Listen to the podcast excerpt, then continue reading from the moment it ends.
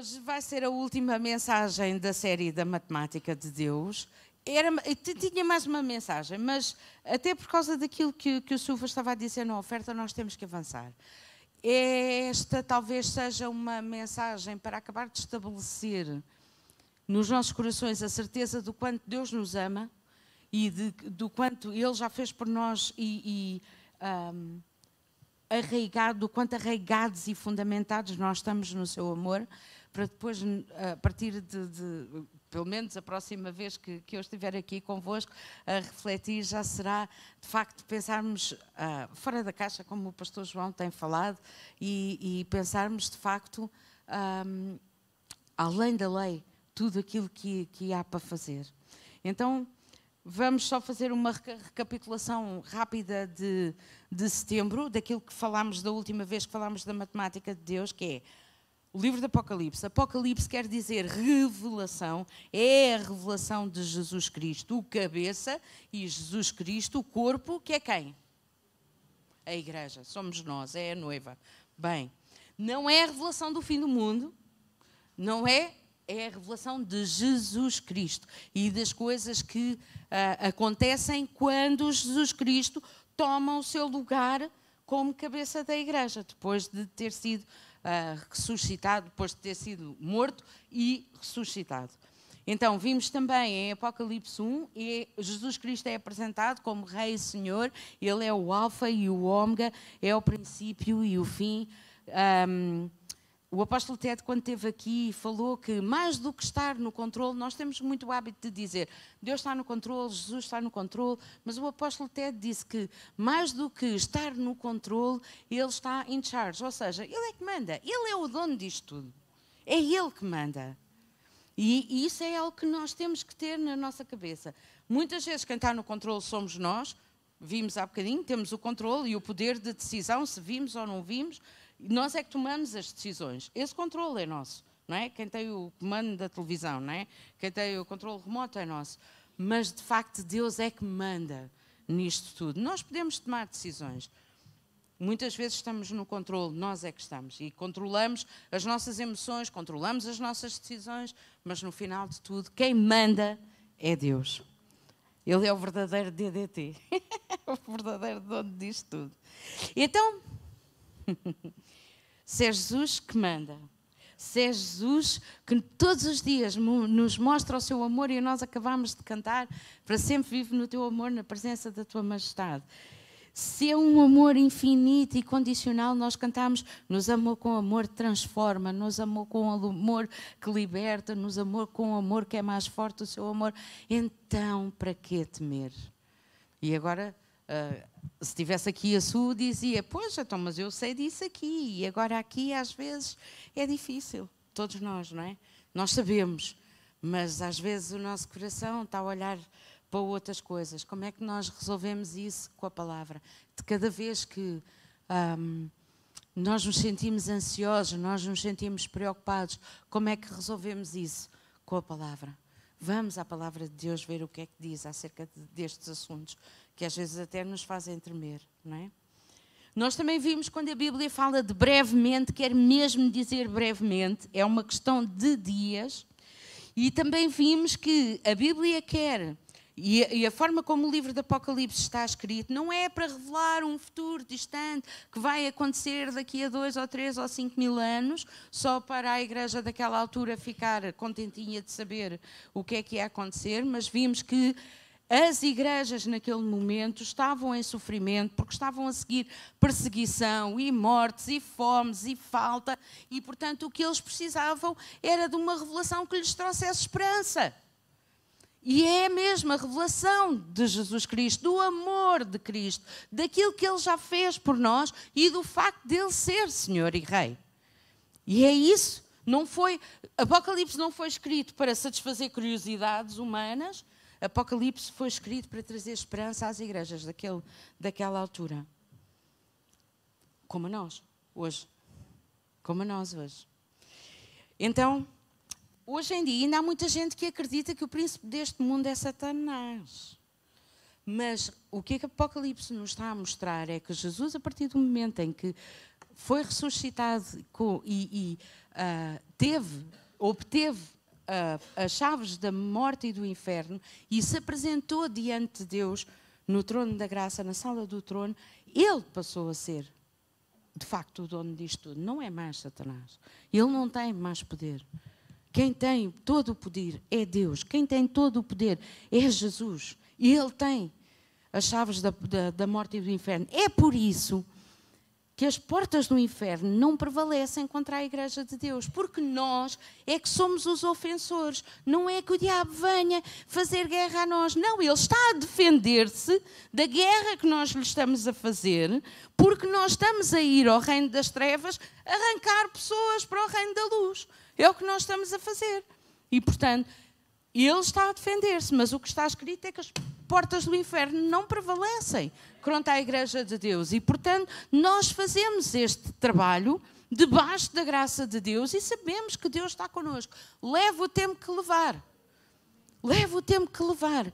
Mas as pessoas que nós amamos, as pessoas que nós encontramos, as pessoas que se cruzam connosco a cada dia no trabalho, na escola, seja onde for, elas vão conhecer o amor de Deus.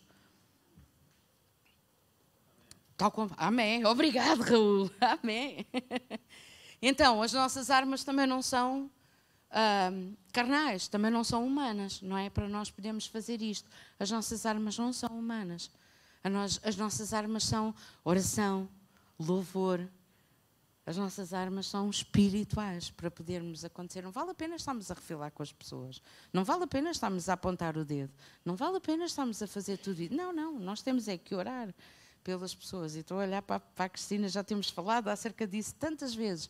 Nós temos que orar pelas pessoas, nós temos que trazer à presença de Deus e interceder acerca delas.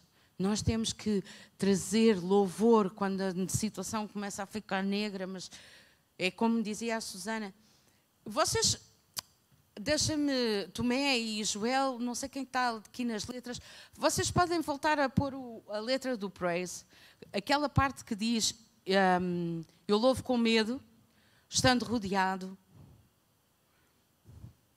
É isso que nós temos que fazer. É a primeira, Praise. Eu louvo com medo, estando rodeado. É isto que nós temos que fazer. Estás com medo? Estás preocupado? Louva. Alguma coisa de bom aconteceu? Louva. Alguma coisa que te alegrou o dia? Louva. Estás preocupado porque não sabes como é que has de pagar as contas ao fim do mês? Louva. A resposta é sempre esta. Louva. Volta à Bíblia. Lê o que é que Deus diz na Bíblia e pede ao Espírito Santo que te mostre. Louva. Esta é a resposta. À medida que nós vamos desenvolvendo intimidade com o nosso Deus, à medida que nós vamos desenvolvendo intimidade com o nosso Pai, com Jesus, com o nosso grande amigo, o medo vai tomando proporções cada vez menores, porque o seu amor vai-se plantando, é o que diz a palavra. O perfeito amor lança fora todo o medo. Então, é, é a única forma, é a única resposta a resposta são as armas espirituais, não é armas carnais. Não é tentarmos fazer as coisas todas na nossa força. Não vai dar. Simplesmente não vai dar. E quantos de nós já estivemos lá? A tentar resolver este assunto e aquele assunto e o outro assunto, sempre pela nossa força, pela nossa maneira de fazer as coisas. E quantos de nós podemos dizer, não deu? Às vezes até cavámos um buraco maior do que aquele em que estávamos. Não sei quanto a vocês, mas a mim já me aconteceu com a mania de querer resolver as coisas à minha maneira. E graças a Deus pelos dons e os talentos e tudo que Deus me deu. Mas, às vezes, querer usá-los em vez de depender de Deus, só faz isto: é cavar buracos maiores. Então a resposta é esta: eu louvo no medo, mesmo quando estamos rodeados. Nós louvamos. Porquê? Porque Jesus é o DDT. Jesus é o dono disto tudo. Jesus é que está a fazer as coisas para o nosso bem. E mesmo quando acontecem coisas que nós achamos isto é muito mal, Jesus, o nosso Deus, o nosso Pai, o Espírito Santo transformam essas coisas para o nosso bem. Então, Jesus tem a chave da morte e do, e do inferno. Jesus é o dono disto tudo. Jesus é que manda aqui na terra. Jesus Cristo, a cabeça, que está à direita do Pai a interceder por nós, e Cristo, o corpo, que somos nós, a noiva, que estamos a trazer o céu à terra através da influência do Espírito Santo que em nós habita, certo? Então, nós temos que deixar de olhar para nós como coitadinhos. Nós temos que deixar de olhar para nós como pouco posso fazer. Pelo contrário, Jesus disse: coisas maiores do que eu fareis, porque eu vou para o meu Pai. Foi ou não foi o que ele disse? Então nós temos que lembrar isso. Nós temos uma missão, nós vivemos neste tempo, temos uma missão, temos uma chamada para este tempo, temos que a cumprir com a ajuda do Espírito Santo, basta da orientação do Espírito Santo. E sabem, Jesus já nos garantiu a vitória. É o que está escrito, somos mais do que vencedores por meio de que nos amou. Ele já nos garantiu a vitória. Mas que missão é essa?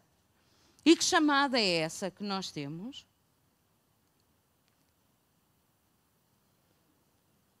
A grande comissão, e ir por todo o mundo. Às vezes o todo mundo é a nossa casa, não é?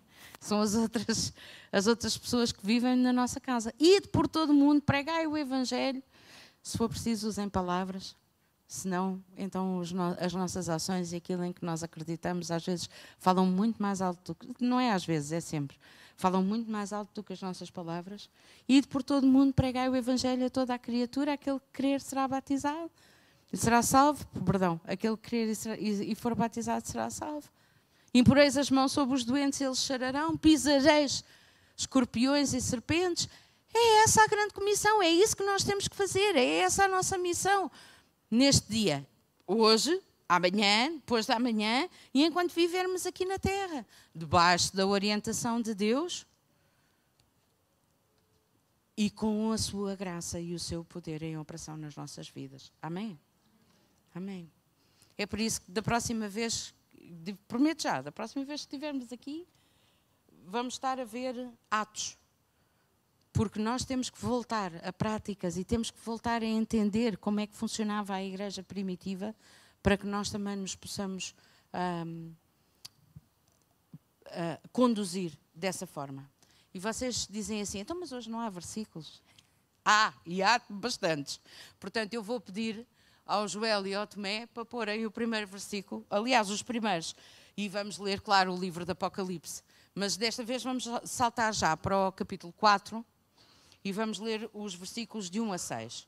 E eu vou parando só alguns bocadinhos para fazer só alguns apontamentos. Diz assim: Depois destas coisas olhei e eis que estava uma porta aberta no céu e a primeira voz. Estava uma porta aberta, quer dizer que havia uma sala, senão não era preciso haver uma porta, ok? Estamos a falar de uma sala. E a primeira voz que, como de trombeta, ouvira falar comigo, disse: Sobre aqui e mostrar-te-ei as coisas que depois destas devem acontecer. As coisas depois destas, então está a acontecer alguma coisa e logo a seguir vai acontecer outra. Não é logo dois mil anos depois ou três mil anos depois, é logo a seguir. E depois fui arrebatado em espírito e eis que um trono estava posto no céu e um assentado sobre o trono. Então era a sala do trono. E o que estava assentado era na aparência semelhante à pedra uh, jaspe e, e sardónica. E o arco celeste, que nós já sabemos, já vimos da outra vez, representa a aliança de Deus com os homens, estava ao redor do trono. Então, Estamos a falar do trono da graça. Quando nós cantávamos para sempre vivo no teu amor, na presença da tua majestade, é aqui, é no trono da graça. Todos nós devemos, que somos cidadãos da nova aliança, devemos viver no, na sala do trono da graça todos os dias, a partir da sala do trono da graça nas nossas vidas, todos os dias. Portanto, o arco celeste estava ao redor do trono e parecia semelhante à esmeralda. E ao redor do trono havia 24 tronos e assentados sobre os tronos 24 anciãos vestidos de vestidos brancos, pureza, santidade, e tinham sobre as suas cabeças coroas de ouro. Ora, um 24 é um número sacerdotal. Tinha que falar de números, não é? É matemática é o número sacerdotal. Nós vemos em 1 de Crónicas que havia 24 ordens de sacerdotes, 24 ordens de levitas, ou seja, o grupo de louvor daquela altura. E se nós formos a ver em Apocalipse, quando fala do número 24, na verdade está a falar de as 12 tribos do Antigo Testamento, mais os 12 apóstolos do Cordeiro. Portanto, junta o Antigo Testamento ou a Antiga Aliança com a Nova Aliança.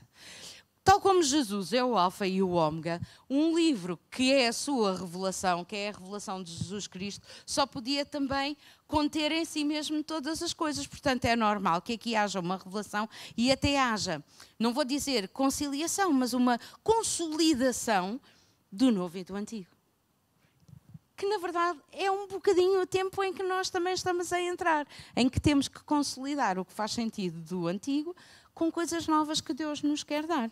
Então, aqui nós vemos uma consolidação da antiga e da nova aliança. Este livro do Apocalipse é o livro que conta acerca da remoção completa da antiga aliança e o estabelecimento da nova aliança e como é que isso se parece? Com que é que isso se parece? Já penso que foi no domingo passado, o pastor João um, falou do livro Ministério da Nova Aliança, do, do apóstolo Ted Hanson, que está, está à venda ali fora, e, portanto, se quiserem saber mais sobre isto, também não é numa pregação, mas está um livro ali fora. Um dos livros do, do apóstolo Ted é precisamente sobre isso. Nós já sabíamos que a antiga aliança é uma sombra do real. A, a lei é uma sombra de Cristo, é uma sombra da graça. A lei e os profetas, que é aquilo que Jesus veio cumprir e cumpriu na íntegra por nós, porque nós humanamente não seríamos capazes de cumprir, mas Jesus cumpriu tudo isso por nós. A lei e os profetas eram uma sombra de Cristo. Portanto, quando vemos várias vezes nos evangelhos Jesus a recitar as escrituras, não é Jesus que está a apontar para as Escrituras. Eu penso que tu também disseste isso há bocadinho. As Escrituras é que apontam para Jesus. Jesus é a palavra. Jesus é a palavra viva. É assim que as coisas acontecem. As, no Antigo Testamento foi escrito enquanto sombra de Jesus. Mas agora o real chegou. A coisa real chegou. Já não precisamos de viver no que é uma sombra, no que é um, um espelho fosco. O real chegou, que é Jesus. Ele chegou. Então aquilo que é uma sombra pode ser removido, pode ocupar o seu devido lugar na história, mas agora é o real que tem o lugar. É Jesus que tem o lugar. Quando este estabelecimento da nova aliança aconteceu, já tínhamos uma geração, uma primeira geração dos discípulos de Jesus, dos apóstolos do Cordeiro e até de mártires que já estavam a viver esta realidade. Portanto, por isso é que vemos na sala do trono uma série de pessoas, e existe inclusivamente a descrição de mártires a perguntar até quando? Até quando é que vais estar assim sem nos vingar, sem vingares o nosso sangue? Eram pessoas que já tinham, já viviam na realidade da, da nova aliança já tínhamos as primícias. E Deus, como muitas vezes nós também fazemos e, e nos ensina a fazer, Deus também começa pequeno. Deus começa pequeno e depois vai, vai uh, uh, contagiando, não é? No bom sentido, e vai crescendo, e vai crescendo, e vai crescendo. Como o grão de mostarda, não é? O próprio Jesus falou. Uma coisa tão pequenina, mas depois vai crescendo, vai crescendo e torna-se a maior árvore. E é assim também que Deus funciona. E foi assim também que o estabelecimento da nova aliança aconteceu. O real chegou. Já não é acerca de leis, já não é, é acerca da graça. É assim que nós vivemos hoje. É debaixo da graça do nosso Senhor Jesus Cristo. Continuando, versículo 5.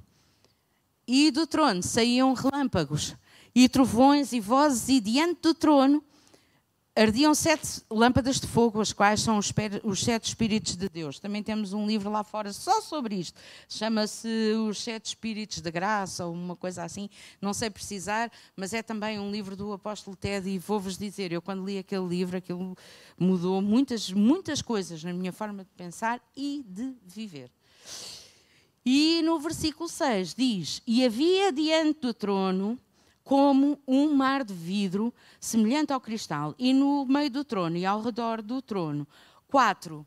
Normalmente diz animais, mas vamos propor que não sejam animais, sejam seres viventes, como existem outras eh, traduções que também dizem. Quatro seres viventes cheios de olhos por diante e por detrás. Já, já tínhamos visto anteriormente, quatro quer dizer toda a terra, os cantos da terra, os quatro ventos, a rosa dos ventos, etc. Tudo isso é quatro. Portanto, é sinal da terra. Portanto, se são seres viventes, são em número de quatro, quer dizer que eles vêm da Terra. E depois existe uma, uma descrição também destes seres, mas hoje não é o dia para fazermos isso. Então, o mar de vidro é o mar que Ezequiel viu que saía do lado direito do trono de Deus, na sala do trono. O apóstolo Teto, quando esteve aqui da última vez, também falou nisso. É o mar da graça de Deus, o mar onde o, o, o profeta Ezequiel punha o pé e o mar dava-lhe pelos tornozelos e depois andava mais um bocadinho, dava pelos joelhos, andava mais um bocadinho, dava pela cintura e assim sucessivamente. É desse mar que estamos a falar, o mar da graça de Deus. Mas este mar conforme nós lemos, fazia a separação entre tudo o resto e o trono da graça.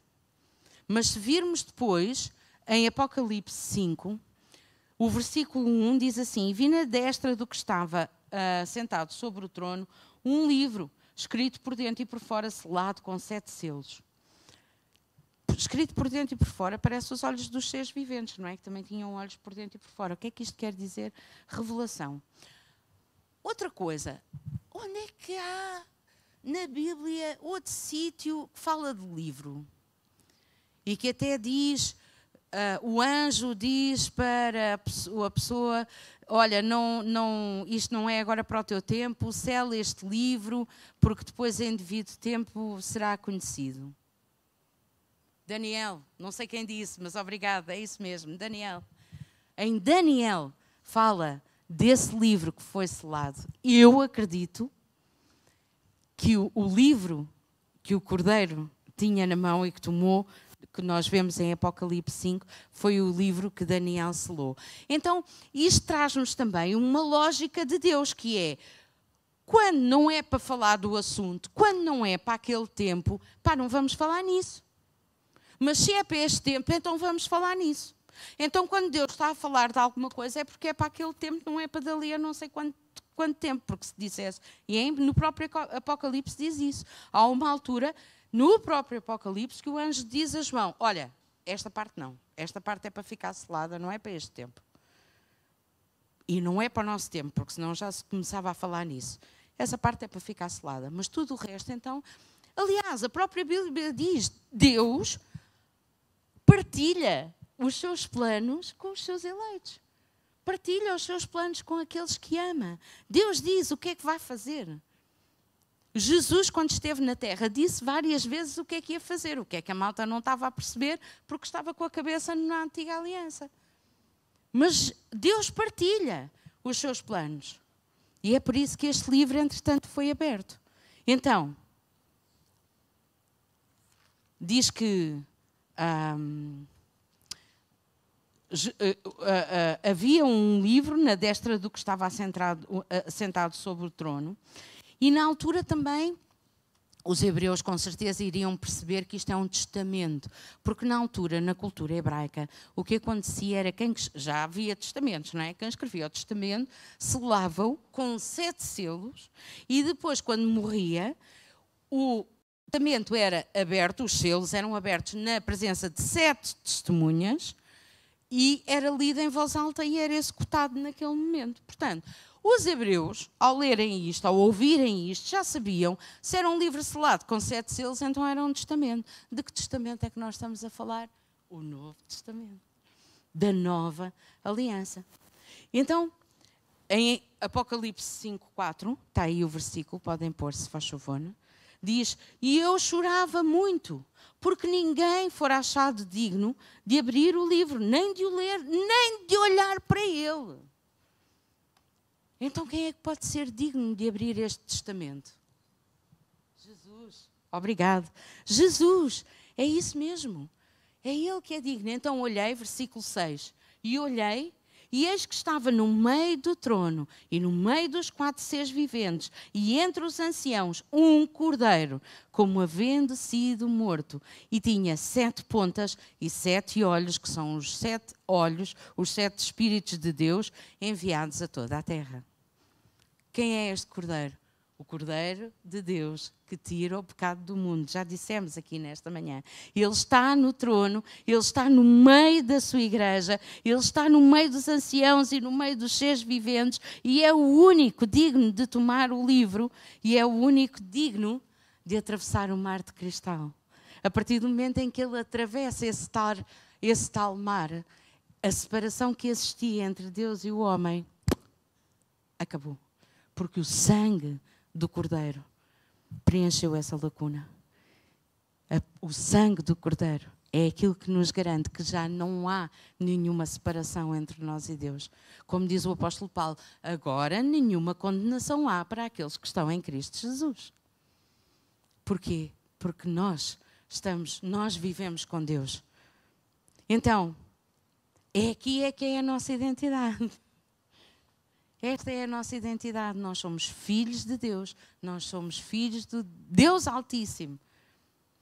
E a nossa identidade vem dele, vem do facto de ele ter dado aquilo que tinha de mais precioso por amor a nós. E a sua obra não acabou há dois mil anos, a sua obra continua hoje, porque ele a cada dia nos quer fazer melhores e nos quer transformar para ficarmos cada vez mais parecidos com eles, semana após semana, como tu estavas a dizer, e muito bem. É mesmo isso. Então, Jesus cumpriu a lei e os profetas, Jesus derramou o seu sangue, ele garantiu, foi ele que reduziu ou que, que eliminou a separação que existia entre nós e Deus. E depois em Apocalipse 5, no versículo 11, também está aí, penso eu, obrigado, diz: E olhei e ouvi a voz de muitos anjos ao redor do trono e dos animais e dos anciãos, e era o número deles milhões de milhões e milhares de milhares. Quando o profeta orou para que o seu moço pudesse ver todos aqueles que estavam ao redor, eles estavam cercados, humanamente eles estavam cercados por, por exércitos inimigos. E o moço do profeta estava com medo, porque é normal, não é? Por, por, causa de tudo aquilo que estava a ver. E o profeta não, não orou assim: Oh Deus, que venham os teus milhões e milhões e milhares, milhares dos teus exércitos. Não, não. De, o profeta orou assim: Oh Deus, abre-lhe os olhos para que ele veja. E quando ele viu, eram não se podiam contar aos magotes. E carros de fogo, não era o que dizia lá? E carros de fogo e anjos por todo o lado. Quando Deus diz que dá ordem aos seus anjos para nos guardar, eu não sei quanto a vocês, mas eu preciso mais do que um.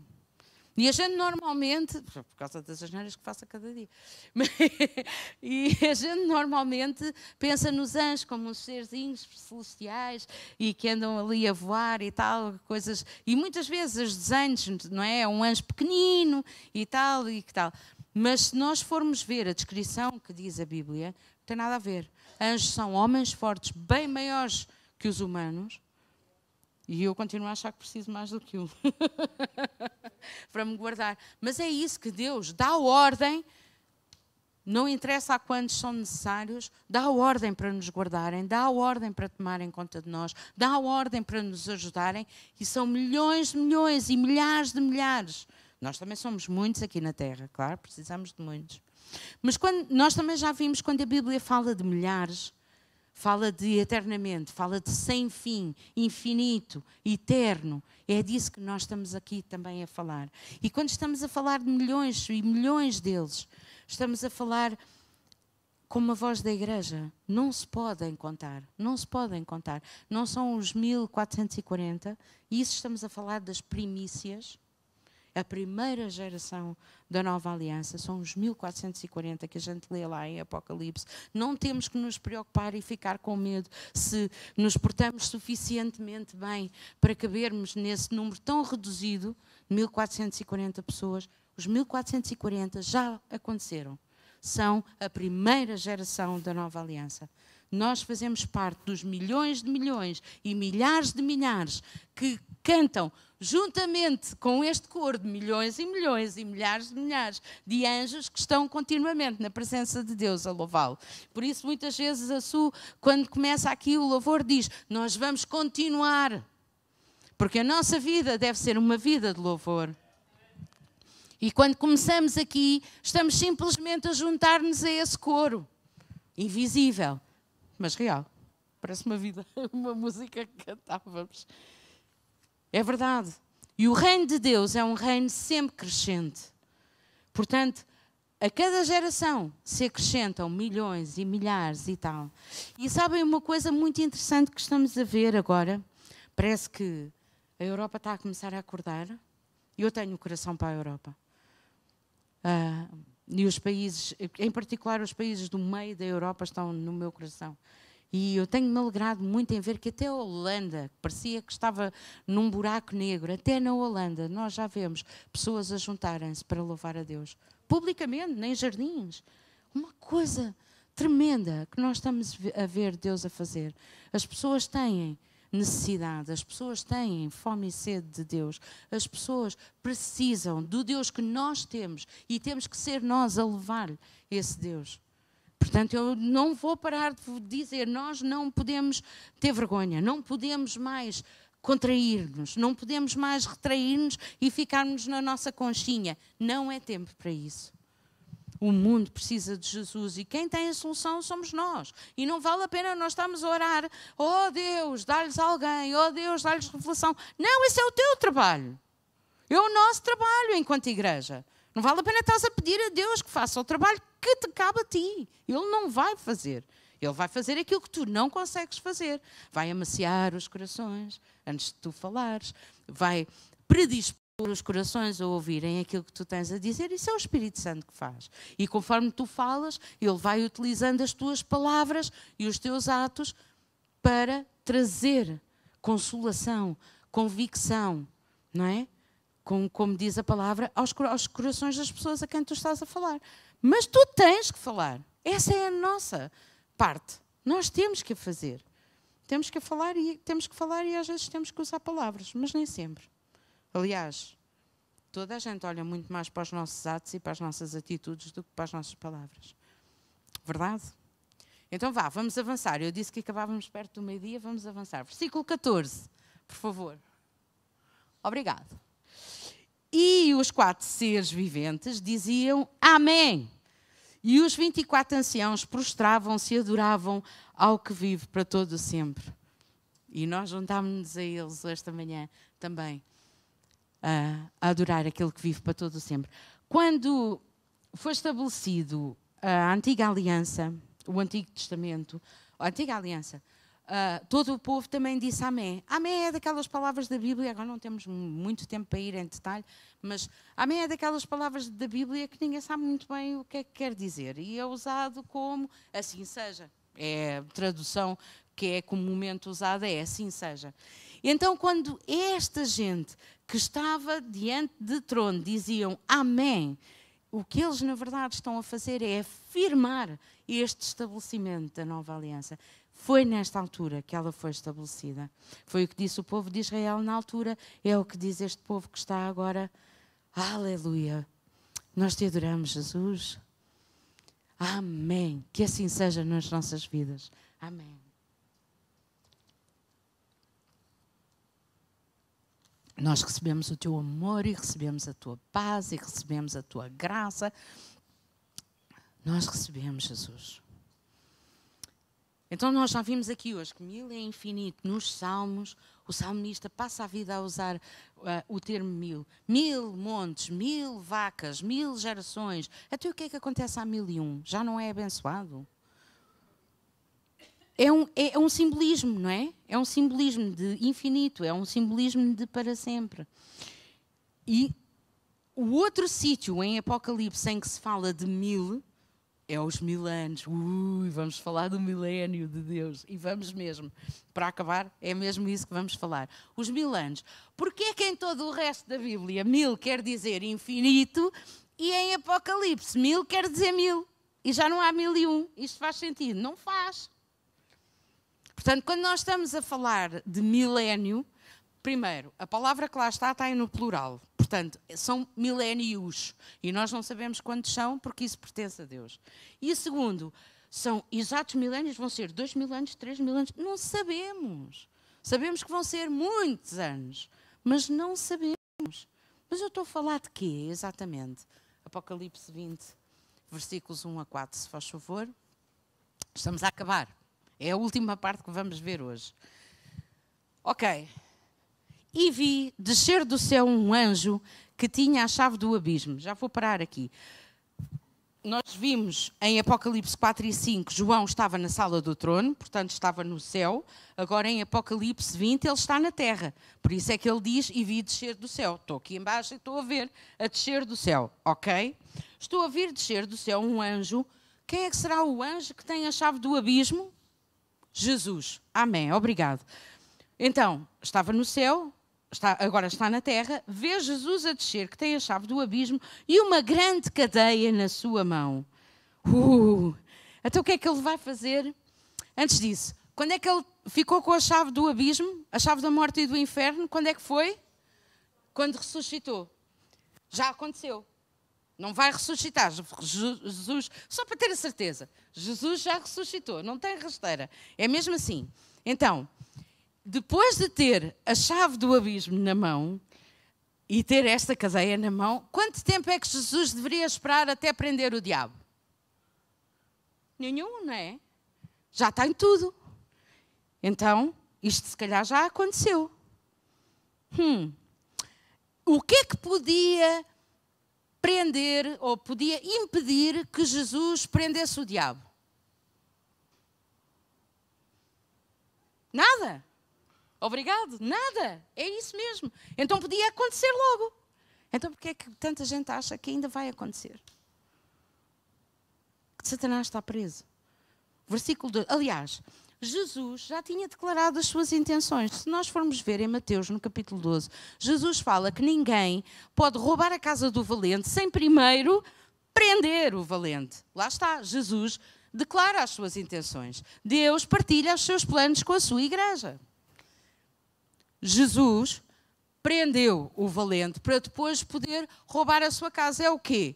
É ir às portas do inferno, é ir ao reino das trevas e puxar as pessoas para o reino da luz. É isso que Jesus está interessado em fazer ainda hoje.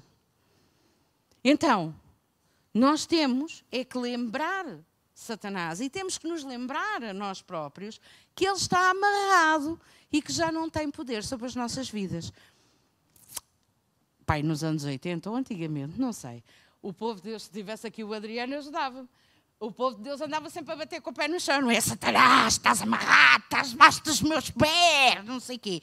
Às vezes, oh, ele tinha culpa de tudo e mais alguma coisa, não é? Até se conta a história que o Martinho Lutero o encontrou a chorar. Oh, diabo, estás a chorar porquê? Porque a tua igreja põe-me culpas em coisas que eu não faço. E nessa altura acontecia muito. Ah, o inimigo não está contente. E em vez de lidares com situações e em vez de pedir perdão quando fazias as neiras, era não, Satanás, estás debaixo dos meus pés. Mas agora passamos do 80 para o 8. Agora parece que nos esquecemos disso. Quem é que é o dono disto tudo? É Jesus. Então o que é que Satanás pode na nossa vida? Nada. Oh, que cor tão lindo, obrigado. Nada. E nós temos que lembrar disso e temos que nos lembrar a nós próprios disso. Aleluia! Então, a minha vida pertence a Jesus. A minha casa pertence a Jesus. A minha família pertence a Jesus. As minhas finanças pertencem a Jesus. O meu tempo pertence a Jesus. O meu emprego pertence a Jesus. Os meus filhos, a minha saúde, o que quer que seja, pertence a Jesus. Não te pertence a ti. E nós temos a autoridade que nos foi dada no nome de Jesus. Vamos usá-la, gente. Vamos usá-la. Amém. Versículo 2. Oi? Aqui está. Obrigado. E ele prendeu o dragão, a antiga serpente, que é o diabo e Satanás, e o amarrou por mil anos. Já sabemos, está no plural. Amarrou por milénios. Ok? Satanás está preso por milénios. Quando é que isso acaba? Deus é que sabe. É quando Deus é que sabe, mas nós também sabemos. Está lá escrito. Disse o Senhor ao meu Senhor: Assenta-te à minha direita até que ponha todos os, os inimigos por escabelo dos teus pés. Verdade? Está lá escrito. Enquanto houver aí inimigos, o milénio decorre. Quando acabar e estiverem todos debaixo dos pés da igreja, porque Jesus Cristo é o cabeça, é a igreja é que tem os pés, quando estiverem os inimigos todos debaixo dos pés da igreja, então aí acaba o milénio. Até lá não. Que dia é esse? Que ano é esse? Não nos cabe a nós saber. Avancemos, alegres, porque o diabo está amarrado e Jesus é que manda nisto tudo. Versículo 3 e lançou-o no abismo, e ali o encerrou, e pôs selo sobre ele, para que não mais engane as nações, até que os mil anos se acabem. Já sabemos, mil anos vezes X. E depois importa que seja solto por um pouco de tempo. Ok, então o diabo está amarrado, está preso num abismo sem fundo, Jesus pôs um selo sobre ele, ele está completamente impedido de enganar as nações, e é por causa disso que nós já vemos nações de novo a virarem-se para Deus e a reconhecerem que precisam de Jesus. Isso não quer dizer que não tenhamos que batalhar, porque nós vemos também, quando foi para entrar na terra prometida, Deus disse aos filhos de Israel: Eu dou-te esta terra, mas tu tens que ir lá e conquistá-la. A diferença é, já Deus já nos deu a vitória. Nós já sabemos à partida que somos vitoriosos. Nós temos que fazer a nossa parte, mas sabemos à partida que somos vitoriosos. Então, aleluia, já sabemos, as nossas, as nossas armas não são, não são espirituais. Como? Não, desculpem, não são carnais, obrigado pela correção. Obrigado, quer dizer que estão atentos, olha, isso faz-me muito feliz. Como é que Jericó caiu? Quando, quando entraram no, na terra prometida, já cantámos aqui hoje, como é que Jericó caiu? Com o louvor, com o grito de louvor. E é assim também que o nosso Jericó atual, espiritual, também cai. É com o louvor que nós damos ao nosso Deus. A vitória é nossa! Amém! Aleluia! O que nós temos é que louvar. Agora, quando a Bíblia diz que Satanás vai ser liberto por um pouco de tempo, um pouco de tempo, o que é que será que quer dizer? Um pouco de tempo. Quando nós vimos em setembro, quando Jesus disse, não muito depois destes dias, vos enviarei o Espírito Santo, isso quis, quis dizer dez dias. Agora, quando estamos a falar de um pouco de tempo, será que estamos a falar de dois mil anos? Será que estamos a falar. Não, é um pouco de tempo. Se calhar são dias também. Não sabemos. Mas se calhar são dias, e mete-se em dias e não em anos ou, ou milhares de anos. Mas isso faz parte do plano de Deus para destruir, junto com o seu, com o seu exército. Porque nós vemos, não é? Importa que, que seja um, solto por um pouco de tempo. E onde é que está a igreja no meio disto tudo? Versículo 4. Podem passar o slide, se faz favor. Obrigado. E vi tronos, e assentaram-se sobre eles, e foi-lhes dado o poder de julgar a quem? À igreja. E só, e só, epa, só nessa altura é que a igreja vai poder julgar, ok? Não é agora. E não, tem, não temos o poder, nem temos autoridade, nem temos o direito de julgar aqueles que estão à nossa volta, ok? Ok, o julgamento é do Senhor. E vi as almas daqueles que foram degolados pelo testemunho de Jesus e pela palavra de Deus e que não adoraram a besta na sua imagem. Ah, que bom, vamos falar da imagem da besta. Só um minuto. E não receberam o sinal nas suas testas nem nas suas mãos. Ok. Três coisas. Primeiro, o MBA agora lançou uma coisa que não é preciso ter telemóvel, basta o relógio ou uma pulseira. Ai, a marca da besta, ai, agora é que é. Antes disso era o código de barras, antes disso era. Epá, que, opa, parem lá com isso, está bem? Por favor, vamos parar com isso. Eu sei, não somos nós aqui, nós aqui não falamos disso, mas houve-se tanta coisa, tanta coisa, tanto disparado. Vamos parar com isso, ok? Esta não é não é disso que fala a Bíblia quando fala da marca, na marca da besta. Primeiro, antes da Bíblia falar da marca da besta, fala da marca de Deus. exatamente da mesma forma, nas testas e nas mãos. Nós temos alguma marca? Eu, que eu saiba, não tenho. Vocês têm? Então, se calhar, não estamos marcados, não vamos. Não. É uma marca espiritual. A testa é pensar como Deus pensa, a mão é fazer como Deus faz. A marca da besta é a mesma coisa, é espiritual, é pensar à maneira do mundo e fazer à maneira do mundo. Qual é que é a maneira do mundo? É, já tínhamos visto aqui algumas vezes, alguns tempos atrás, também nesta série. O tempo do, do, de Deus, nele movemos, nos, and, nos uh, nele, nele, andamos, nele nos movemos e nele vivemos. Obrigado. Maneira do mundo, em mim eu vivo, em mim eu existo, em mim eu me movo. Eu, eu, eu. O que é que há para mim? O que é que há para mim nesta situação? É a maneira do mundo. Esta é que é a marca da besta. Não é uma coisa física, não é uma coisa visível. É visível nos comportamentos. Ok? Portanto, não vamos ter medo acerca disso. E não vamos ter medo do MBWay. Vocês sabem, eu não uso, mas por outras razões. Não vamos ter medo do MBWay nas pulseiras. E outra coisa, agora que instalou a guerra em Israel, é uma miséria.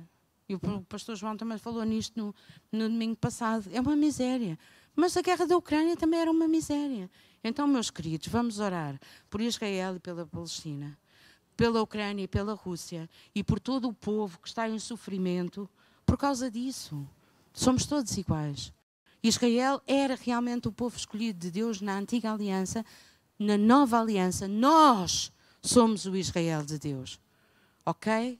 Então vamos orar por estas nações, sim, mas por todas. E não é por dizer que já instalou a guerra em Israel, então o arrebatamento está mais próximo. Não. Vamos lá, vamos orar por eles. O que eles precisam neste momento é das nossas orações. Ok. E este versículo acaba a dizer o quê? E viveram e reinaram com Cristo durante mil anos, já sabemos que são milénios. Ah! E reinaram com Cristo durante milénios. Quando é que isto aconteceu? Já começou a acontecer. Está a acontecer agora. Estamos a reinar com Cristo. Nós reinamos com Cristo. Vamos parar mais um bocadinho. O apóstolo Paulo diz que Deus nos fez reino e sacerdócio. Fez-nos reis e sacerdotes. Toda a comunhão dos santos. Nós somos reis e sacerdotes. Então, reinamos com Cristo. E já está a acontecer hoje. Aleluia! Aqueles que foram martirizados por causa de acreditarem. Aqueles que não foram martirizados por causa de acreditarem. Nós, todos aqueles que amam a Cristo mais do que a própria vida, nós reinamos com Cristo. Porque Cristo é a vida. É a verdadeira vida. O que é que me interessa querer viver a vida à minha maneira? Nunca vou ser feliz. Com Cristo, sim. Então, nós que já experimentámos essa primeira ressurreição, eh, nós que já passámos da morte para a vida, estou aqui a olhar para a Paula e tantas vezes a Paula aqui já nos disse: escolhe a vida. Nós escolhemos a vida. Nós passamos já a primeira ressurreição. Nós reinamos com Cristo. Amém? E vamos continuar a reinar, mesmo quando os nossos corpos físicos já não estiverem a funcionar. Porque a nossa vida não acaba aqui, nós sabemos isso. Nós somos seres eternos, temos um corpo, vivemos aqui na Terra durante algum tempo, mas depois, quando acaba aqui, continua. E nós vamos continuar a reinar com Cristo. Mas Satanás vai ser solto por um pouco de tempo. Não, eu sei, vocês ficaram com isso lá preso. Satanás vai ser solto durante um pouco de tempo. E agora como é que vai ser? Deve ser como nos filmes, uma batalha tremenda e o mal está quase a vencer o bem e o bem já quase que não se aguenta e depois não, não Nada disso. Nada disso. Mas é nos filmes é sempre assim, não é? E já está quase ali no último fogo. Não, nada disso. Versículo 9, se faz favor, é o último slide. Yes, obrigado. E subiram sob a largura da terra. Oh, espera. Os exércitos de Satanás subiram sob a largura da terra. Quer dizer que nós estamos aqui na terra e cercaram o arraial dos santos. Quer dizer que os santos estão na terra, quer dizer que não estamos no céu. Ah, então não fomos arrebatados. Ah, estamos aqui na terra. Então Jesus, se calhar o que este versículo diz e que nos ensina é que Jesus não vem buscar a sua igreja e levar-nos lá para não sei para onde. Jesus vem para a sua igreja e está no meio da sua igreja aqui na terra. Se calhar é, é uma terra diferente, se calhar é diferente daquilo que nós conhecemos, mas é aqui na terra. Cercaram o arraial dos santos e a cidade amada, mas desceu o fogo do céu e os devorou. Faz-me lembrar Elias, não é? Então, Satanás está amarrado, Satanás está impedido de enganar as nações, e no dia em que ele reunir povos, nações, exércitos, etc., para virem cercar a cidade, o que nós estamos aqui a ler é que nem vai haver luta. Ele chega lá e vão ser, quando se dispuserem a cercar a cidade, vão ser todos devorados pelo fogo de Deus. E acabou-se. Tal e qual como aquele, aquele sacrifício que Elias dispôs lá no, no altar perante os, os profetas de Baal. Ok? Nós somos mais do que vencedores. Vamos fazer aquilo que Deus nos pede faz, para fazer, já com esta certeza. E quando as dificuldades vêm e vêm, e as tempestades vêm e vêm, vamos nos lembrar a nós e ao inimigo que ele está amarrado, está debaixo dos nossos pés e a nossa vida em cada uma das vertentes pertence ao nosso Senhor Jesus Cristo.